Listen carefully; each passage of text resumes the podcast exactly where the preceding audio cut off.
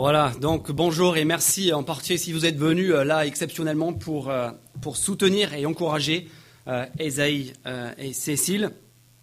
Si vous vous demandez ce qui se passe ce matin et vous avez envie de mieux comprendre ce qui se passe, bah, il suffit en fait de regarder les tout premiers versets de ce texte qu'Agnès vient nous lire. Revenez dans vos Bibles à la page 643. On est au début ici euh, de l'un des quatre récits de la vie, la mort et la résurrection de Jésus de Nazareth. L'un des récits qui se trouve dans la Bible, euh, rédigé à peu près 30 années après la mort de Jésus. C'est un document historique qui nous rapporte euh, les témoignages de ceux qui, l'ont côtoyé, de ceux qui étaient là. Et on voit que dans ce qu'Agnès vient de nous lire, au, verset 16 et 17 du chapitre 1, dans la colonne de droite, euh, le petit numéro 16, le petit numéro 17, on voit que dès qu'il entre euh, sur le, dès qu'il vient sur le devant de la scène, qu'est-ce que Jésus est en train de faire? Verset 17. Jésus leur dit Suivez-moi. Ça, ça explique ce qui est en train de se passer ce matin, n'est-ce pas? On est face à un homme, Jésus de Nazareth, qui invite dans la Bible pendant sa vie sur terre et qui continue ce matin encore parmi nous à inviter des hommes et des femmes à le suivre. Esaïe et Cécile ont répondu oui, et c'est avec joie qu'on les accompagne, on est ému et touché par leur témoignage. Il s'est passé un truc. On n'est peut-être pas d'accord, on ne comprend pas tout, mais on est obligé de constater il s'est passé quelque chose dans la vie d'Esaïe, de Cécile et de nombreuses autres personnes ici. Mais on est obligé aussi de se poser la question, bah, pourquoi est-ce qu'ils ont accepté? Qu'est-ce qui leur a poussé un jour à dire oui, à demander au Seigneur Jésus d'entrer dans leur vie et de se mettre comme ces ouvriers que l'on rencontre au début de l'évangile de Marc euh, à suivre Jésus? Et si on veut une réponse à la question pourquoi suivre Jésus, il faut d'abord évidemment que l'on sache qui il est. Ça, c'est important. Et, et euh, quand moi je pose la question euh, aux gens autour de moi, qui est Jésus, à votre avis, en général, la, réponse, c'est à peu près, bah, en fait, je, n'en ai pas la moindre idée. Je n'en sais rien, je ne l'ai jamais rencontré, on ne m'a jamais vraiment parlé de lui. Et en fait, c'était pareil pour les lecteurs de Marc, en tout cas pour certains des lecteurs de Marc. Eux non plus, ils n'avaient rien entendu parler de ce Jésus. Et c'est pour cela que Marc nous donne ce récit. Et dans cette première section, il est en train de nous présenter la personne de Jésus pour que l'on comprenne. Pourquoi? Pourquoi? Qu'est-ce qui, pousserait un, être raisonnable et sensé à accepter cette invitation à le suivre? Marc, il sait qu'on ne peut pas se positionner par, rapport à quelque chose que l'on ignore. Et c'est pour cela que ce matin, que j'aimerais que nous, ensemble, on puisse répondre avec Marc à cette question, qui est ce Jésus? Qui est ce Jésus pour que Esaïe et Cécile aient choisi de le suivre et pour que nous aussi, nous, puissions envisager de le suivre à notre tour. Et j'aimerais qu'on voit cela en trois temps à travers les, versets qui nous ont été lus. On va être obligé de les parcourir très rapidement. Euh, si vous voulez suivre sur la page 2 de vos bulletins, vous pouvez. J'aimerais qu'on voit trois choses ce matin pour comprendre qui est Jésus et pour comprendre pourquoi, pourquoi son appel à le suivre est à prendre au sérieux. Trois choses. Premièrement, son autorité. Deuxièmement, sa priorité. Troisièmement, sa cible. Premièrement, l'autorité de Jésus. Regardez tout d'abord, revenez à ces premiers versets que j'évoquais à l'instant, les versets 16 à 20, à la page 643, et regardez la réaction. La réaction de ces quatre hommes qui sont des hommes normaux, qui sont là euh, au travail, au boulot, euh, comme ils faisaient tous les jours.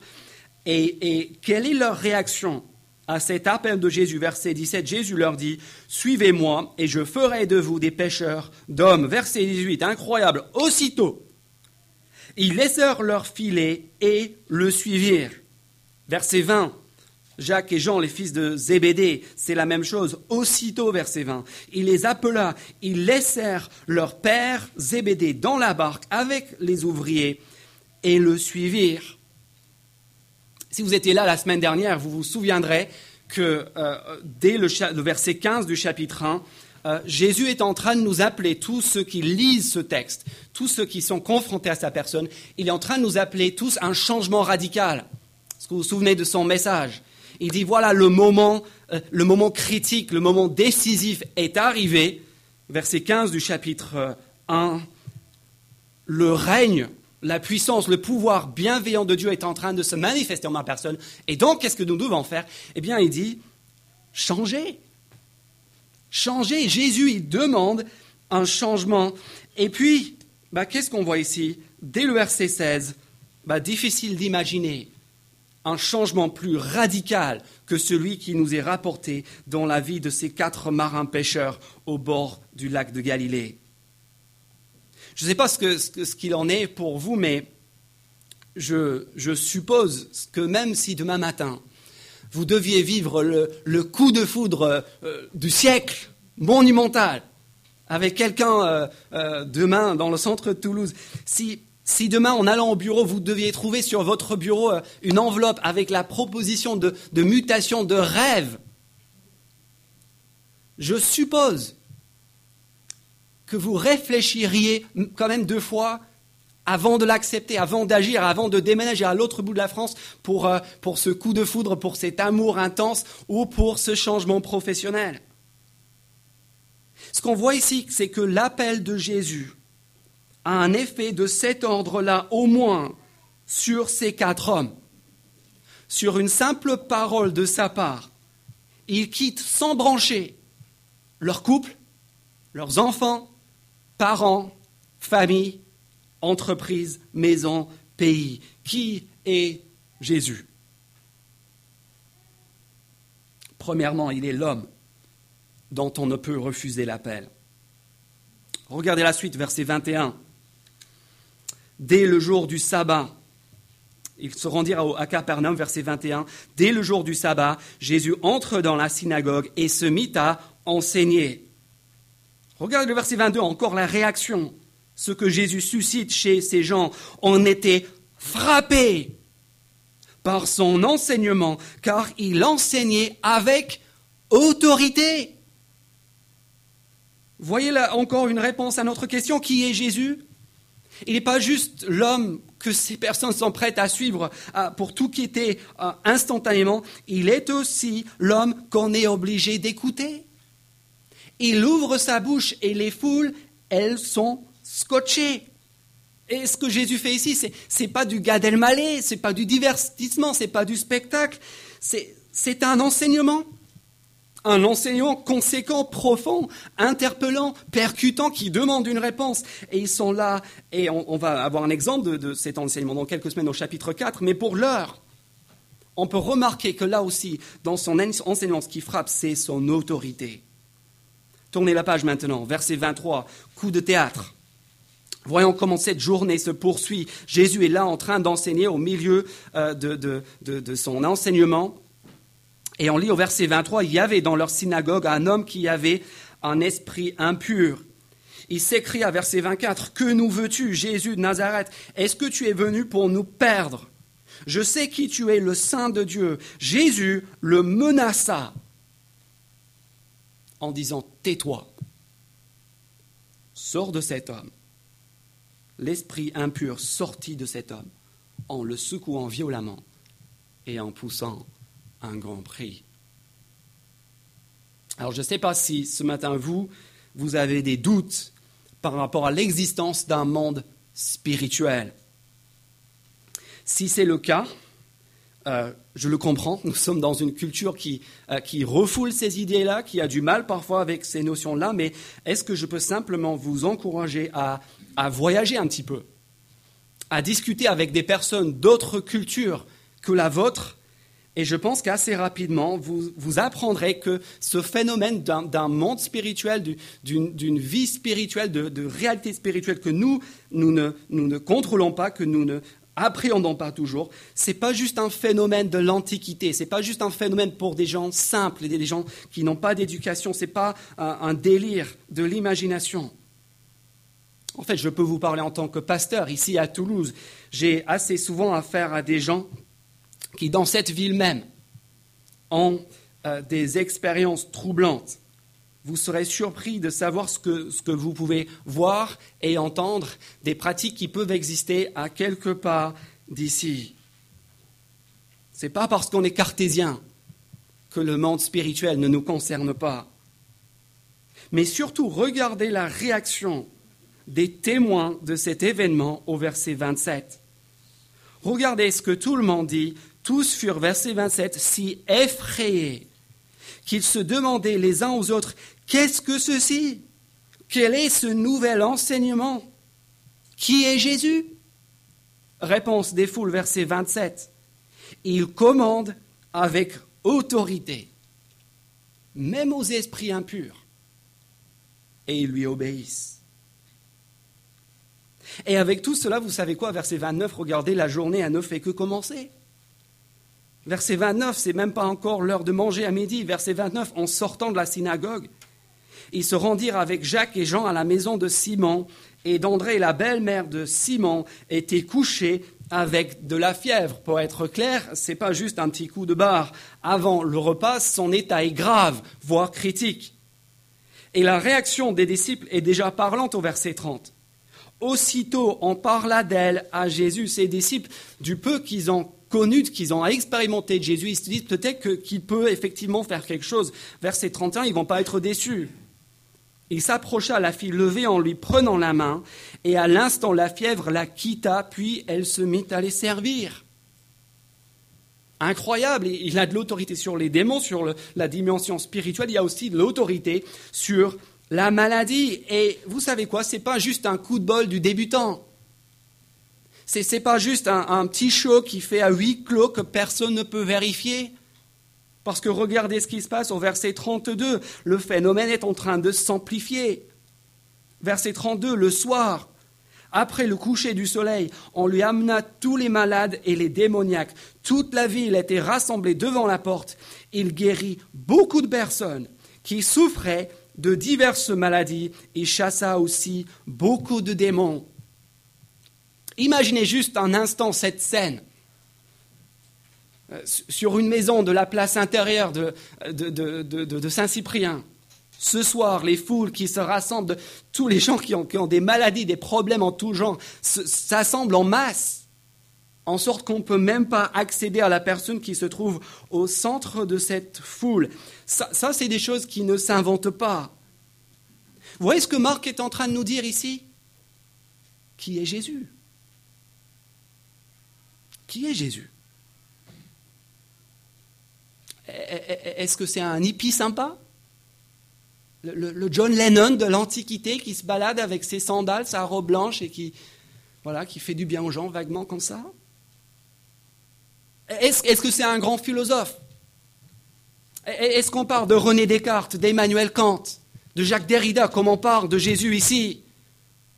Je ne le pense pas. Est-ce que Jésus est un, révolutionnaire, un agitateur social, politique? Bah, Il n'y a pas le moindre indice ici d'une action dans ce sens-là. Est-ce que Jésus est juste un prophète qui annonce la parole? Non. Vous voyez, tous les stéréotypes qu'on peut se faire euh, par rapport à Jésus ne rendent pas compte des témoignages de ceux qui étaient là, de ceux qui l'ont côtoyé. Ce qui frappe ici, ce qui frappe Marc, ce qui frappe tous les témoins, toutes ces foules, c'est une seule chose, c'est son autorité. Ce Jésus, il est un homme qui commande aux hommes de le suivre et lui obéissent. Il est un homme qui est capable de scotcher les foules avec son enseignement, qui est avec autorité. Devant lui, la, maladie physique, les démons fuient, sont obligés de, de reculer. Voyez, au chapitre 1, il annonçait un règne.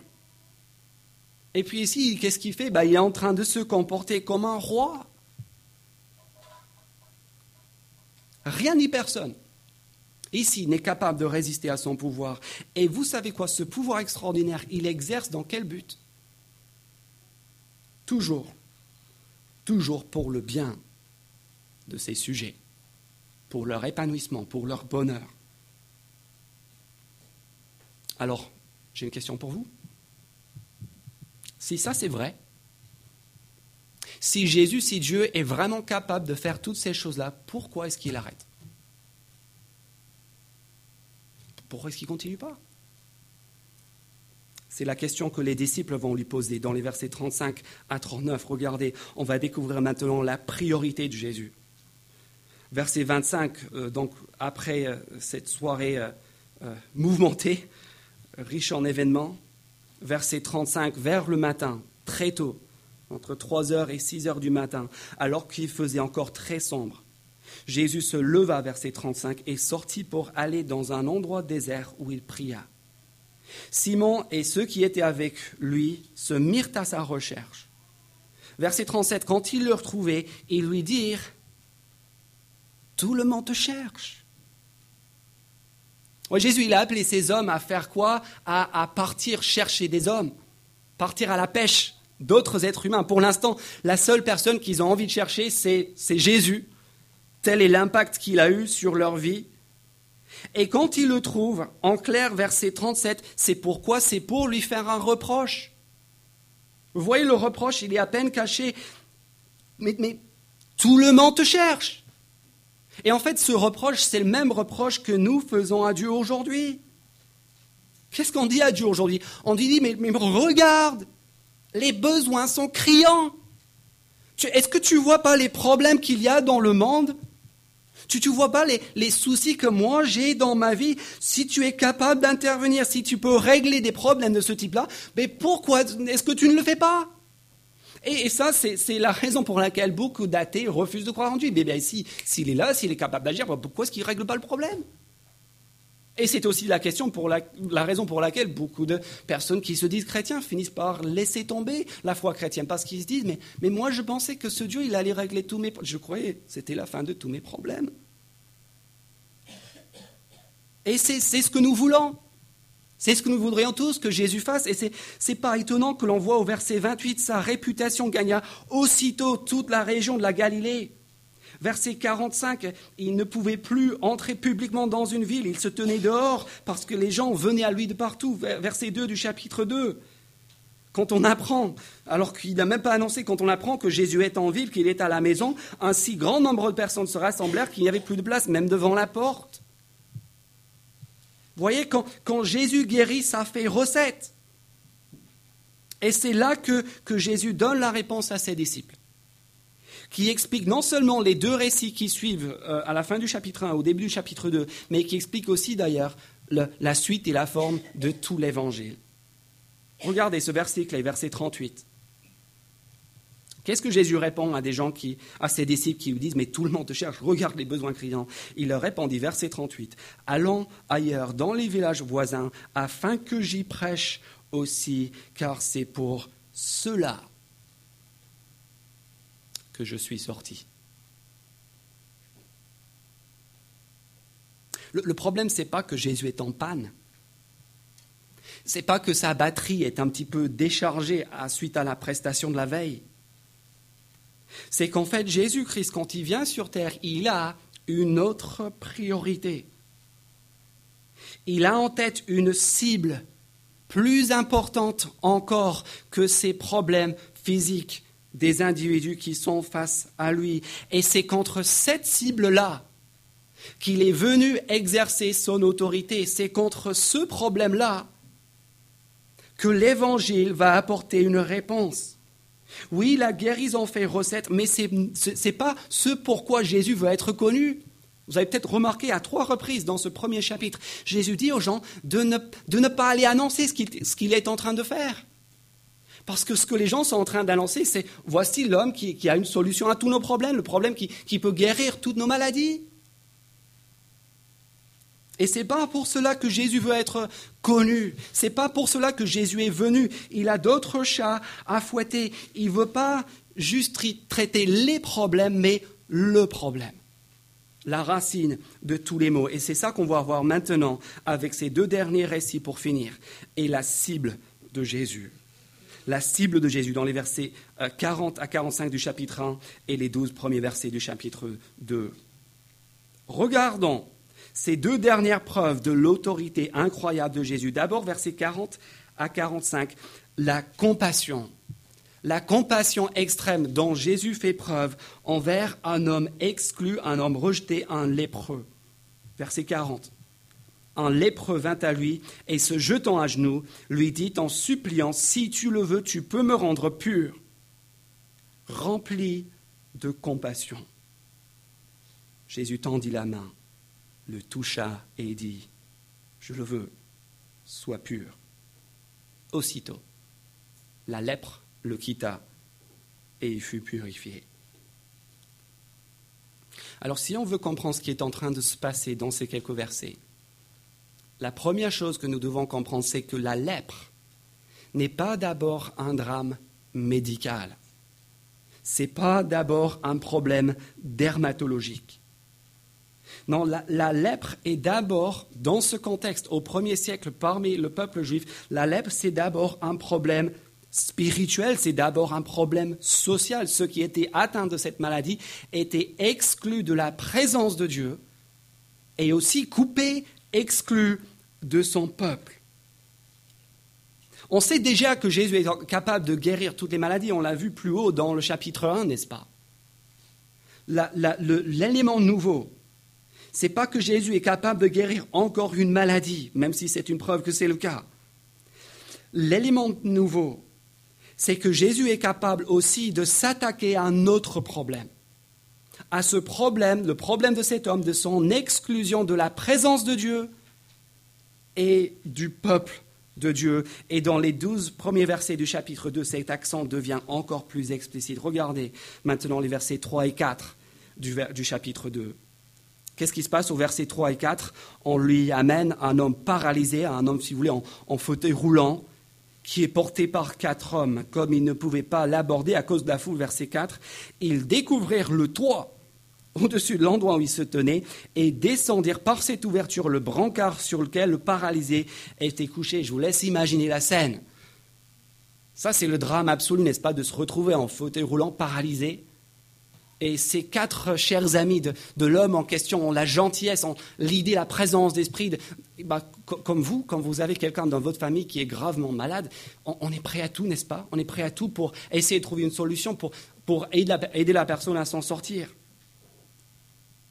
Et donc, ils arrivent, il y a trop de monde pour entrer, et, ils démolissent à moitié la baraque pour pouvoir y accéder. Et une fois que, que cet homme descend devant Jésus, ce n'est pas une scène d'une très grande dignité une fois que cet homme descend devant Jésus, regardez le verset 5.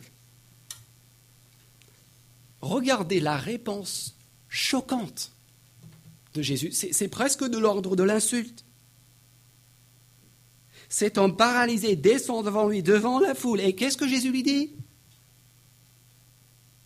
Lève-toi et marche. Oh, c'est pas ça? Ah mince. Non, qu'est-ce qu'il lui dit? Il dit, mon enfant, tes péchés te sont pardonnés.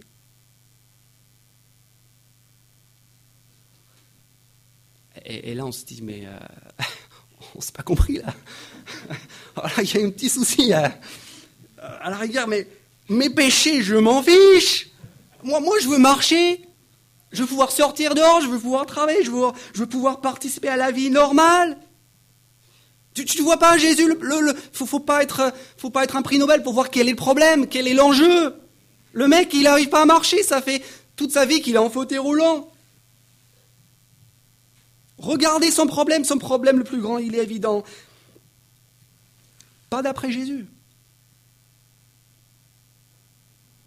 D'après Jésus, le premier besoin de cet homme qui est incapable de marcher, le premier besoin de cet homme et le premier besoin de chacun de nous, c'est d'être en règle avec Dieu.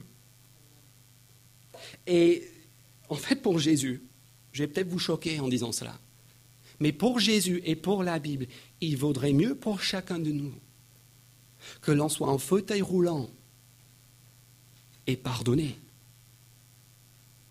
qu'en bonne santé et coupé d'une relation avec le Dieu créateur. Et ça, c'est encore quelque chose que beaucoup de chrétiens n'ont pas compris. Et en fait, si vous regardez bien le verset 10, la conclusion de ce récit et de tout notre texte, on voit très clairement que la guérison de cet homme la guérison spectaculaire qui, suscite les foules, qui au verset 12 célèbre la gloire de Dieu en disant Nous n'avons jamais rien vu de pareil. Cette guérison, elle est fondamentalement au service de l'autorité et de la prétention de Jésus à être capable de régler le problème. Le problème avec un grand P, la racine de tous les maux. Vous voyez le message?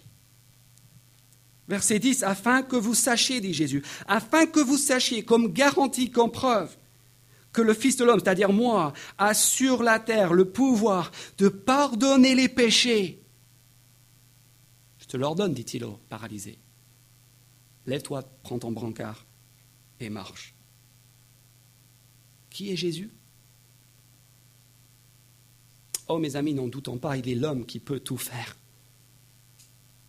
L'homme devant lequel tous les maux qui pourrissent notre existence sont obligés de reculer. Oui, il est l'homme qui peut tout faire, mais qui estime qu'une seule chose est nécessaire. Et c'est la chose qu'Ésaïe et Cécile ont compris. Et c'est que le plus important, en fait, c'est que vous et moi, nous soyons en règle avec Dieu, que nos péchés, que le mal que nous avons commis et la culpabilité objective qui en découle soient une fois pour toutes pardonnés. D'après Jésus, tant que ce problème-là n'est pas réglé, tout le reste, tous ces miracles ne servent à rien. Je ne sais pas si vous avez déjà fait cette réflexion, mais je vous assure que parmi les foules de personnes qui étaient guéries par Jésus au, verset 34, parmi les foules de personnes qui étaient guéries ce jour-là, presque tous sont tombés malades après. Et je vous garantis que chacun d'entre eux, un jour, est tombé tellement malade qu'il est mort comme chacun de nous, sans exception. Vous voyez ce que ces douze premiers versets du chapitre 2 sont en train de nous montrer? C'est que le vrai problème, le vrai problème, ce ne sont pas les symptômes, mais la maladie en elle-même. Vous savez, si, si vous vous réveillez demain matin, vous sortez vos pieds du lit et vous les mettez dans 10 cm d'eau, parce qu'il y a un tuyau qui a explosé chez vous, il y a une chose que vous n'allez pas faire, vous n'allez pas sortir le sopalin et commencer à essayer euh, d'éponger pour régler le problème. Qu'est-ce qu'il faut faire? Bah, Le sopalin, l'éponge, ça ne sert à rien. Il faut fermer la, la, la veine d'arrêt général. Si on, on, vous découvre demain une, une, tumeur de 10 cm à la poitrine, mes amis, cela ne vous servira à rien de prendre de l'aspirine. Vous le savez très bien, vous avez besoin d'une seule chose, et c'est de passer sur le billard pour vous le faire enlever. Et c'est pareil avec Dieu. Le vrai problème, ce n'est pas notre maladie, ce n'est pas notre souffrance, ce n'est pas les injustices de la vie. Le vrai problème, c'est la racine de toutes ces choses-là. On a besoin que quelqu'un s'attaque à la tumeur du mal, à ce problème de séparation avec Dieu qui est en train de nous tuer. Et c'est pour cela que Jésus est venu. C'est contre cette cible-là qu'il exerce son autorité incroyable. C'est pour cela que cet homme qui était capable de guérir toutes les maladies ne va pas ouvrir un réseau d'hôpitaux, mais va choisir d'aller mourir sur une croix afin d'inaugurer un règne bienveillant, un règne bienfaisant, un royaume éternel où la possibilité même du mal, de la maladie, et de la mort n'existera plus. Et c'est à ce royaume-là, à cette vie-là, que Jésus nous invite encore, le grand roi Jésus nous invite encore avec autorité à entrer ce matin. Est-ce que je peux vous inviter à prier pour conclure? Et puis les musiciens vont venir, on va chanter encore deux derniers chants.